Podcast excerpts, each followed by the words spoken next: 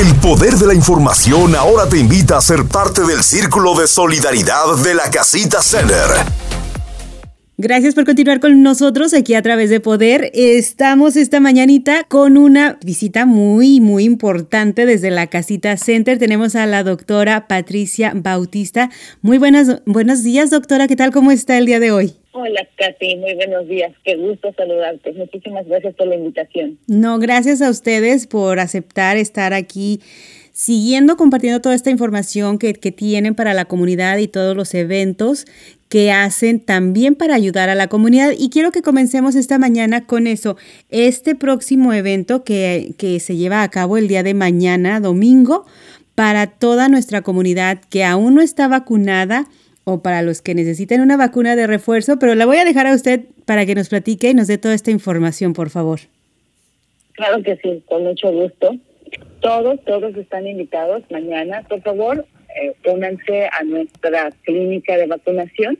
Va encaminada especialmente hacia los niños entre 5 y 11 años que no han tenido la oportunidad de vacunarse, pero tenemos la gran noticia de que vamos a tener vacunas también para adolescentes y para adultos. Vamos a tener disponible Pfizer, entonces tenemos dosis de Pfizer para los niños a partir de los 5 años y también hasta los 17 y también tenemos Pfizer de los 12 años que son los adultos hacia, hacia arriba.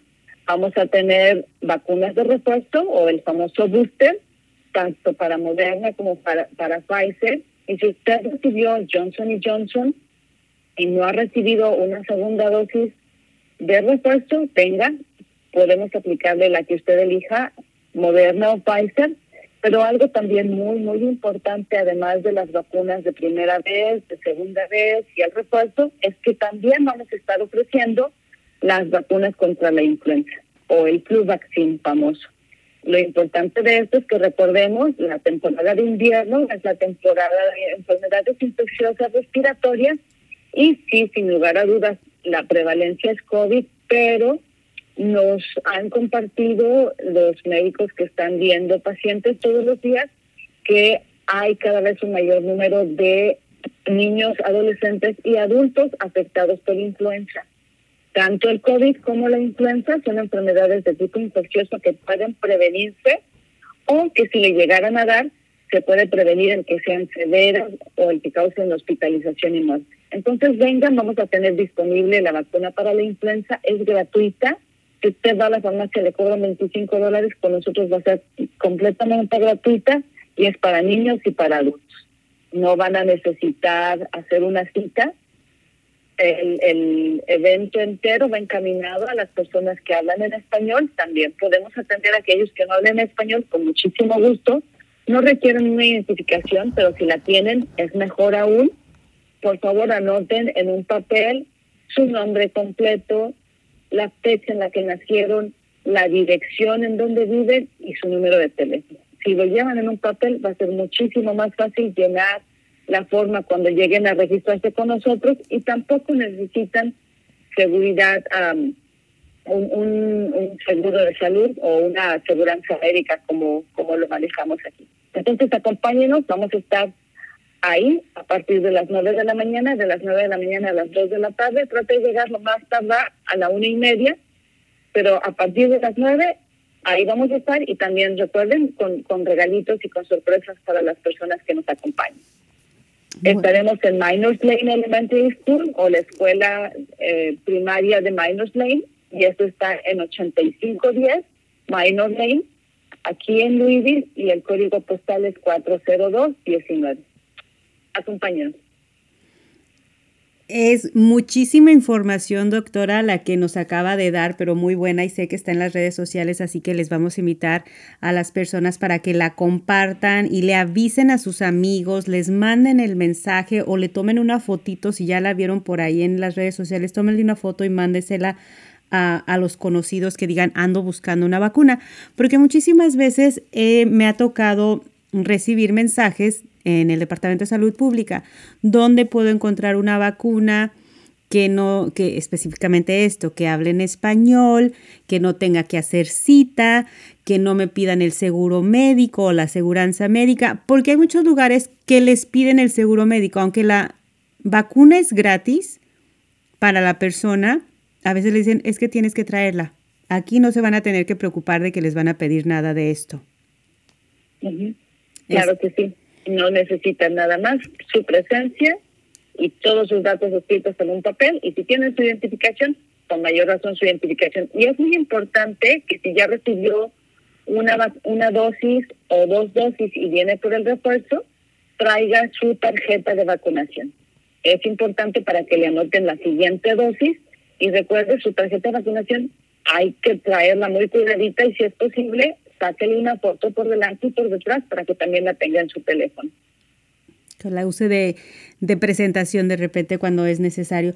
Doctora, este, vamos a dejar eso a un, a un lado un poquito.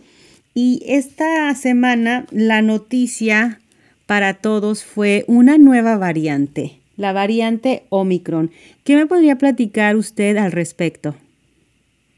Fíjate, Katy, que desde que empezó la pandemia, una de las características de, de la pandemia y de, los científicos que se han dedicado a estudiarla es que pudieron hacer, eh, identificar todo el código genético del virus. Esto ha favorecido la, fácil producción o una producción más rápida de las vacunas, pero también está permitido, sabemos que todos los virus, todos los virus mutan. ¿Qué, es mutar? Todos los virus cambian. Una vez que entran a un huésped, y un huésped somos nosotros los que recibimos al virus y, cuando se reproduce dentro de nuestro cuerpo, cuando un virus entra al cuerpo de una persona, va sufriendo cambios o mutaciones que son hechas en favor de mejorar las características tanto de contagiosidad o de severidad de este virus. Esto es a lo que se llaman, estos cambios se llaman mutaciones y cuando estos cambios son persistentes y se repiten y se repiten, son a lo que denominamos variantes. Desde el comienzo de la pandemia hemos tenido diferentes tipos de variantes a las que se han denominado con las letras del alfabeto griego y tenemos alfa, beta, gamma y delta. Y en este momento más del 95-96% de las infecciones, y esto es muy importante que se los mencione.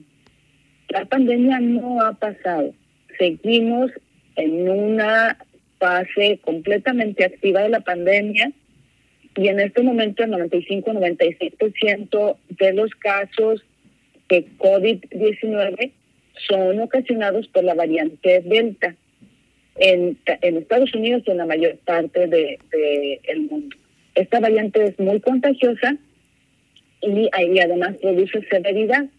El 24 de noviembre todos estuvimos con, recibimos con sorpresa la noticia por parte de la Organización Mundial de la Salud en que habían identificado en el sur de África una nueva variante, Omicron. Esta variante eh, tiene la característica de que si Delta tiene 50 diferentes mutaciones o 50 diferentes cambios en, el código de genes que, que codifican para la proteína de la espiga, o el spike famoso, que es el que hace el efecto corona del SARS-CoV-2 o el coronavirus, eh, si el Delta tiene 30 mutaciones, se ha encontrado que Omicron tiene 50 mutaciones. ¿Por qué es de alarmarse? Cuando la CDC y cuando la Organización Mundial de la Salud identifican una variante nueva que persiste, la, le dan, tienen dos grupos en donde la pueden poner. La, la pueden clasificar como una variante de interés, en la que solo están observando cómo se comporta y la vigilan, o la clasifican como una, una variante de preocupación o variant of concern. Y esto es decir, es una variante que, sea, que, que puede producir un, una aceleración en la propagación de la enfermedad mayor severidad. Y desafortunadamente ese es el caso que se ha observado con Omicron. En cuestión de semanas se dieron cuenta de que el número de casos en Sudáfrica se había incrementado más del doble, pero no solo eso, en todos los países que rodean la parte norte, este y oeste de Sudáfrica, se han encontrado mayor número de casos. Pero además, para agravarlo, se ha encontrado que en algunos países en donde ha habido viajeros de Sudáfrica, como en, en Holanda, en Italia, en Hong Kong, en Israel y ahora ya también los encontraron en Estados Unidos, se ha encontrado que, este, estos viajeros que venían de Sudáfrica han, han resultado con la variante, han resultado con pruebas positivas a la variante. Entonces, ¿por qué, por qué la preocupación y por qué eh, no solo los gobiernos, sino el sistema político del mundo ha reaccionado pues por, por la rapidez con la que se contagia? Eh, cuando digo el sistema político, pues es importante que mencione que la bolsa de valores, no solo en Estados Unidos, sino en, algunos otros lugares, encontró que, que se fue para abajo el valor de, de, de las acciones de eh, y, bajó, eh, tuvo un efecto negativo en la bolsa de valores. ¿Y esto por qué debe de preocuparnos? Dices, bueno, pues yo no tengo inversiones. Yo pues sí tiene que preocuparnos porque estos cambios negativos favorecen la inflación y la inflación finalmente nos afecta directamente cuando compramos cosas para nuestra casa que ya lo hemos empezado a ver en los precios de algunos productos básicos de la comida cuando uno va a comprar carnes, eh, la leche, el bacon tan rico, dices, pero la semana pasada lo compré como a 13, ahora me está saliendo 5 dólares eh, el básico, ¿no? Como diríamos en México, la canasta básica está subiendo de precio y nos está afectando directamente. Sí, desafortunadamente la, la pandemia que ha durado dos, dos, casi dos años, 20, 22 meses, que ha afectado de forma severísima la transportación de, de no solo de objetos, sino de alimentos y de cosas en el mundo entero, más los cambios económicos que se dan a nivel de las bolsas de inversiones, pues por supuesto van a tener un efecto negativo en todos, no solo en algunos, en todos. Bueno, como ya lo mencionó, la pandemia sigue y sabemos que alguna de las preguntas que le han hecho, doctora, ¿le vamos a ver fin a esta pandemia y cómo sería la manera de que le pudiésemos ver fin a la pandemia?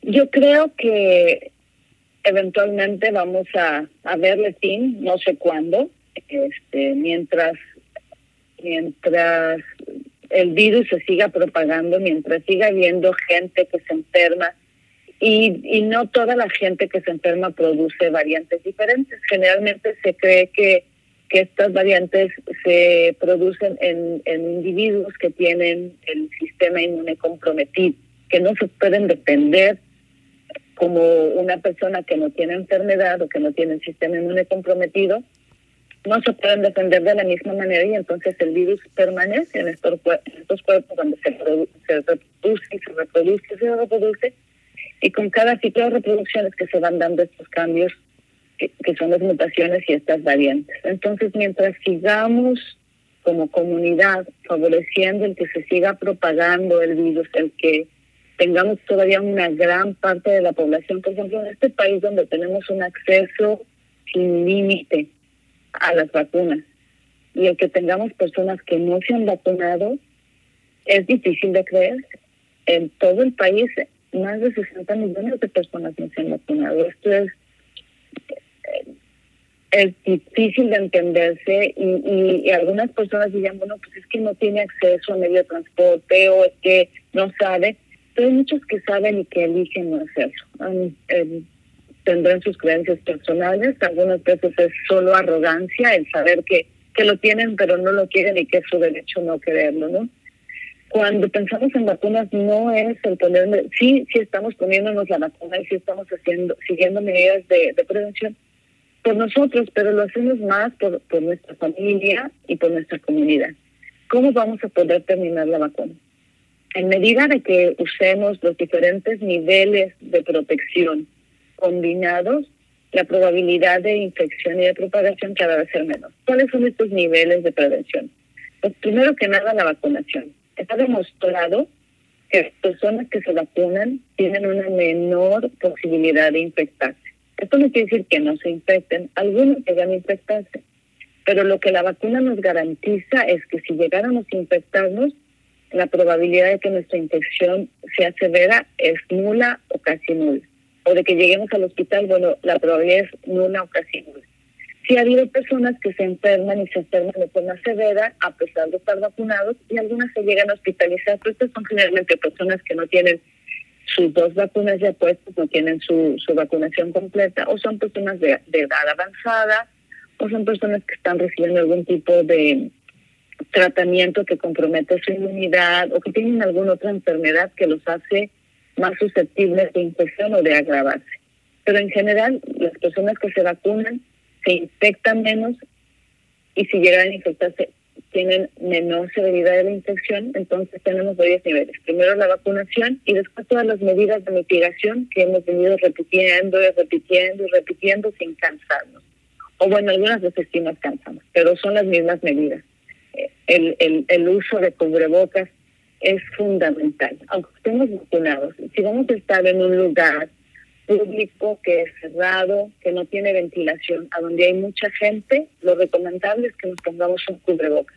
¿A qué se refiere la doctora? Se refiere a la farmacia, a la tienda, al supermercado, al cine, a la iglesia, a los centros de reunión, en donde hay mucha gente, póngase un cubrebocas. Y el cubrebocas no es un adorno, es una señal de respeto y de cariño por los demás. Entonces su cubrebocas tiene que estar puesto desde el puente de la nariz hasta la barbilla, no en la puntita de la nariz, no abajo de la nariz. Bien puesto. Además, el distanciamiento social, estar en lugares ventilados en lo posible, el lavarse las manos. Yo creo que si vamos usando todos estos estas medidas de, de prevención más la vacunación, nuestra posibilidad de infectarnos y por lo tanto de propagar la, infec la infección disminuye. Y entre menos gente propague la infección, va a ser más fácil que logremos un control de la pandemia. Yo creo que podemos pensar en un control de la pandemia. Tengo dudas en que logremos la erradicación. Finalmente, todos desarrollamos protección o inmunidad como comunidad y entonces va a haber menor número de casos y el, número de casos va a ser cada vez menos y menos y menos. Y espero que, no sé cuándo, es, espero que podamos salga, salir de esta en el menor tiempo posible. Muy buena toda la explicación que nos ha dado esta mañana, doctora. La voy a invitar a irnos a una breve pausa, pero quiero dejar en la mesa una pregunta que les hicieron a ustedes esta semana, el, el, martes pasado, en el town hall que llevaron a cabo vía, vía Facebook Live es por qué el gobierno nos obliga o nos quiere obligar a tomar esta, a que nos pongamos esta vacuna. ¿Qué le parece si regresamos con, con esta, esta pregunta? Claro que sí, claro que sí. Lili Hernández, tu conexión con la información.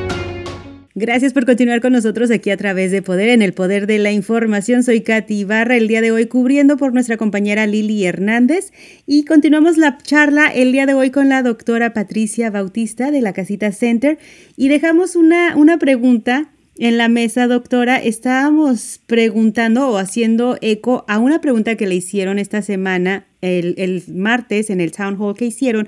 ¿Por qué el gobierno nos quiere forzar o obligar a que nos pongamos esta vacuna y ellos pueden hacerlo o no pueden hacerlo. Entonces mucha gente siente como que se sienten forzados a hacer algo que ellos no quieren y es donde la gente está poniendo un poco de resistencia.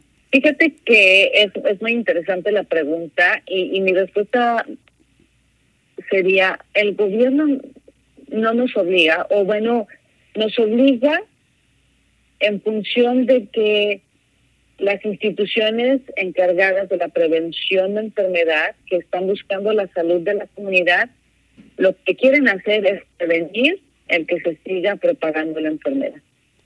Y entonces estamos pensando en, medidas preventivas.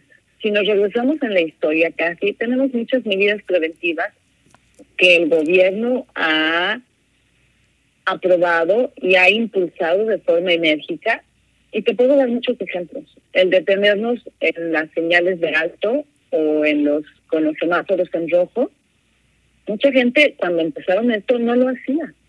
Y entonces tuvieron que re recibir eh, infracciones o multas si no lo hacen. Y, y, mucha gente sigue sin hacerlo. Y si alguien se da cuenta, reciben una infracción o, o, o reciben una multa.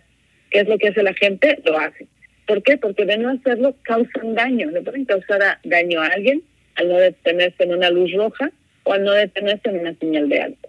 Esto es para favorecer la convivencia de una comunidad. Pasa lo mismo con los cinturones de seguridad o con el uso de cascos cuando salimos a andar en bicicleta o en motocicleta. Al principio, cuando se instituyó el uso del cinturón de seguridad, mucha gente no lo usaba hasta que empezaron a hacerlo obligatorio y a dar castigos en forma de multa. Y el, y el uso de, de cinturones de seguridad no es para amarrarnos al coche o para torturarnos cuando conducimos. El uso de cinturones de seguridad es para favorecer que si tenemos un accidente no salgamos disparados a través de la de la ventana del parabrisas, ¿no? a través de la ventana de enfrente de nuestro coche. Lo mismo con los cascos de seguridad. La gente no los quería usar. ¿Por qué? Pues porque no. ¿Cómo el gobierno lo va a hacer? Bueno, es que el gobierno está viendo que si te caes y tienes un accidente, tu probabilidad de sobrevivencia es mayor si traes puesto un casco que si no lo traes. Entonces, si no lo traes, te van a multar. Lo mismo pasa con las vacunas. Y ha pasado no solo con la vacuna del COVID, casi, ha pasado con todas las vacunas en la historia del tiempo. Tenemos vacunas que son obligatorias para nuestros niños y tenemos el grupo de personas que son antivacunas. ¿Por qué? No lo entiendo. Tienen sus razones religiosas, tienen sus razones con las que yo no comparto y con las que estoy a las que estoy en contra. ¿Por qué? Porque las vacunas lo que hacen es prevenir enfermedades infecciosas, pero no es una enfermedad infecciosa cualquiera. Las vacunas que tenemos son contra sarampión, contra poliomielitis, contra tosferina, contra papiloma humano. Todas estas enfermedades infecciosas pueden comprometer no solo la salud del individuo, pueden comprometer la función de algunos órganos o la vida de las personas. Y el problema no es que la persona infectada tenga daños secundarios por la enfermedad. El problema es que si la persona infectada no está vacunada y está en convivencia con otras personas no vacunadas, la posibilidad de que se propague esta enfermedad es mucho mayor y el daño que causa es muy, muy importante. Pues lo mismo pasa con COVID. Tenemos la vacuna que va encaminada a prevenir la propagación de esta enfermedad que se puede prevenir, que es una enfermedad infecciosa que es causada por un virus. Tenemos vacunas que previenen enfermedades infecciosas causadas por bacterias también. Entonces, lo que queremos hacer es, este, no es que el gobierno nos esté controlando y quiera dañarnos, ¿no? Haciendo que nos vacunen. Lo que el gobierno pretende, y no es el gobierno en sí, es toda la serie de organizaciones relacionadas con la salud, que son las que aconsejan la forma de comportamiento de, del gobierno, no solo federal, sino estatal y local, es que todo va encaminado a la prevención y al bienestar de una comunidad. Por eso son importantes las vacunas y por eso es que están los departamentos de salud y las organizaciones a favor de la salud de, apoyando el, el uso y la aplicación de vacunas.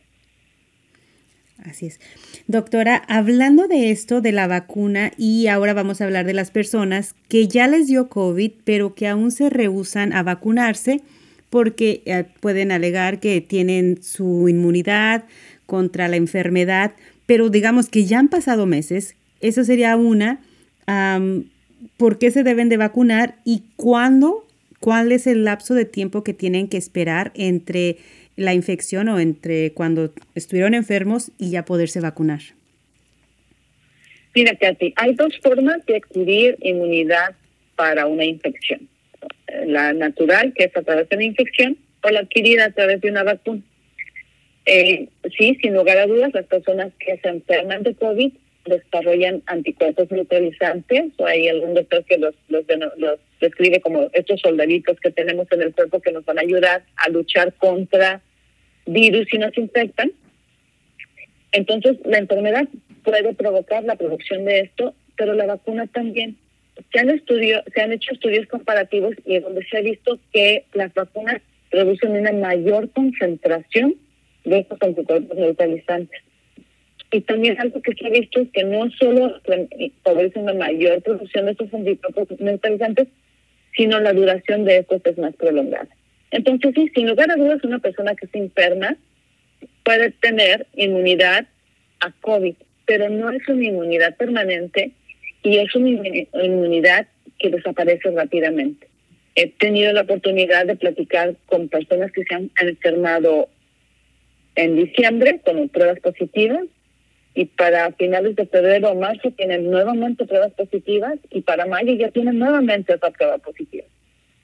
No sabemos quiénes van a tener esas características, pero se puede dar. Y como no sabemos quién puede tener esas características, lo recomendable es que te haya dado o no te haya dado COVID, por favor te vacunes. Es muy importante. Si tuviste enfermedad muy severa que ameritó que te pusieran eh, anticuerpos monoclonales, es decir, anticuerpos que extraen del plasma de una persona que se enfermó previamente y con, la, con los que te ayudan a mejorar, entonces tienes que esperar 30, no es cierto, 3 meses, 90 días a partir de que te pusieron los anticuerpos monoclonales para ponerte la vacuna. Si tuviste una enfermedad leve o moderada, pero no te pusieron ese tratamiento que solo se pone en el hospital, si no tuvieron que hospitalizarte para ponerte ese tratamiento o te lo pusieron en alguna clínica de forma ambulatoria, si solo estuviste en casa y no recibiste ese tratamiento médico, entonces te puedes poner la vacuna inmediatamente que salgas de la cuarentena o inmediatamente que te hayas recuperado completamente de la infección. Se ha visto que incluso a pesar de la vacunación con dos dosis, con, con las vacunas que tenemos que son muy efectivas, hay una declinación en, el, en la concentración de anticuerpos monoclonales.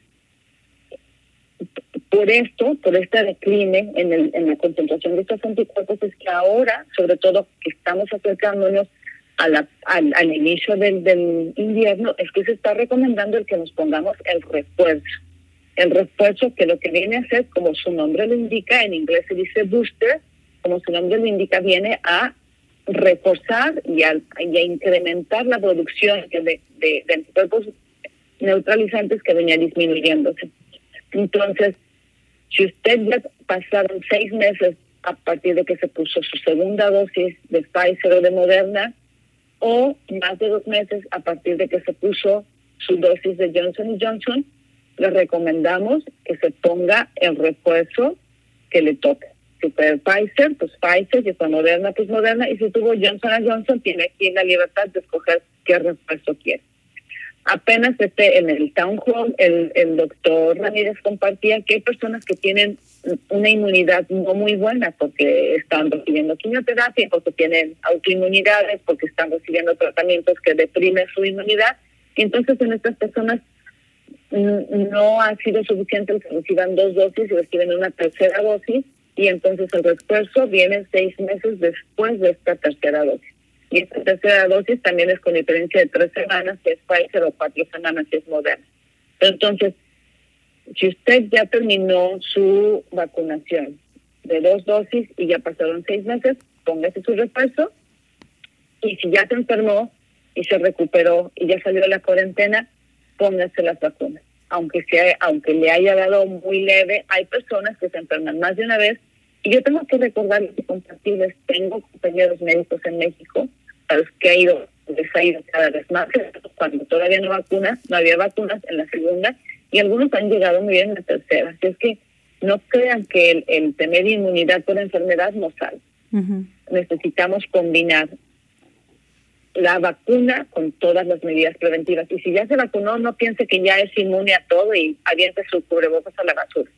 Si ya se vacunó, siga con sus medidas de prevención. Es simplemente observar y prevenir mejor que remediar. Exactamente. Bueno, sería más información, más preguntas que, que le haríamos, doctora, pero el día de hoy vamos a cerrar con esto y vamos a cerrar con la información una vez más del evento de vacunación. Si ustedes dijeron, ok, ahora sí me la voy a poner o necesito las de refuerzo, mañana, ¿dónde los esperamos? Los esperamos con muchísimo gusto. Vamos a estar casi todo el staff de la casita. Yo voy a estar ahí dándoles la bienvenida. Nuestra directora ejecutiva va a estar ahí. Estamos en la escuela primaria de Minors Lane, que es en el 8510 Minor Lane, en Louisville en el 4219. Recuerden, vamos a tener vacunas Pfizer para los niños a partir de los 5 años en adelante. Vamos a tener refuerzos de Pfizer y de Moderna. Y también, muy importante, vamos a tener la vacuna de la influenza. Y lo mejor es que sepa que se pueden poner tanto COVID como influenza al mismo tiempo y no hay ningún problema. Esto lo hemos hecho por ya, esta sería nuestra segunda, nuestra tercera clínica y está aprobado y recomendado por la CDC. Bueno, yo en lo personal les puedo decir que, que no, no, no nos pasa nada. Este, un poquito de dolor en el área donde recibimos la vacuna, en lo personal. Este, recibí las, las dos vacunas, la misma, la de refuerzo y la de la influenza, la misma semana. Y para mí, en lo personal, siempre ha sido un alivio. Y siempre también, como dice usted, seguimos usando cubrebocas, especialmente en los centros, en, los, en las tiendas, cuando vamos a las tiendas, yo sí me sigo usando mi cubrebocas porque tengo una mamá de 80 años de edad, no sé cuándo voy a ir a visitarla, pero digo, si hoy se me ocurre irme a visitar a mi mamá después de, del programa, quiero estar segura, tranquila de que sé que tomé todas las prevenciones y no la voy a contagiar en caso de que yo llegase a contagiarme. Entonces, eh, hay que pensar, hay que pensar en esas otras personas. Tal vez tengamos ahí, nos sentamos nosotros mismos que estamos bien, que no estamos enfermos, pero hay que pensar en estas personas que pueden tener un sistema comprometido. Excelente ejemplo. Lo haces no por ti, digo que sí te estás cuidando porque te amas, tenemos que empezar por nosotros mismos, pero por amor y por respeto a tu mamita, es que te pones tu cubrebocas para prevenir. Y recordemos, prevenir es mejor que remediar y nuestra meta debe ser el evitar enfermarnos como se pueda. Si ya nos enfermamos, evitar el reenfermarnos, usando todos las, los niveles de prevención que ya les comentamos. Exacto, o contagiar a otras terceras personas. Doctora, nos vemos mañana. Muchísimas gracias por siempre venir y dar toda esta información a la comunidad y siempre estar dispuestos a a una charla y a contestar las preguntas, aunque algunas veces dicen, es que son repetitivas, pero se necesita hacer. Con muchísimo gusto y con muchísimo gusto vendré a repetir cuantas veces sea necesario porque recordemos, todo lo hacemos por estar bien como comunidad. Si alguien está mal en nuestra comunidad, la comunidad entera está mal. Entonces pensemos en la comunidad, nuestra gente querida y hagamos nuestro mejor esfuerzo. Excelente. Pues hasta mañana, doctora. Y les recuerdo una vez más, toda esta información la pueden encontrar en las redes sociales de la Casita Center, ya sea Facebook, Twitter e Instagram. Si ustedes se perdieron el Town Hall, vayan a las redes sociales de la Casita Center y ahí lo pueden disfrutar en la comunidad, comodidad de su casa a la hora que sea. Claro que sí. Información. Sintonía. El poder de la información con Lili Hernández. Descarga la aplicación y sintoniza donde quiera que vayas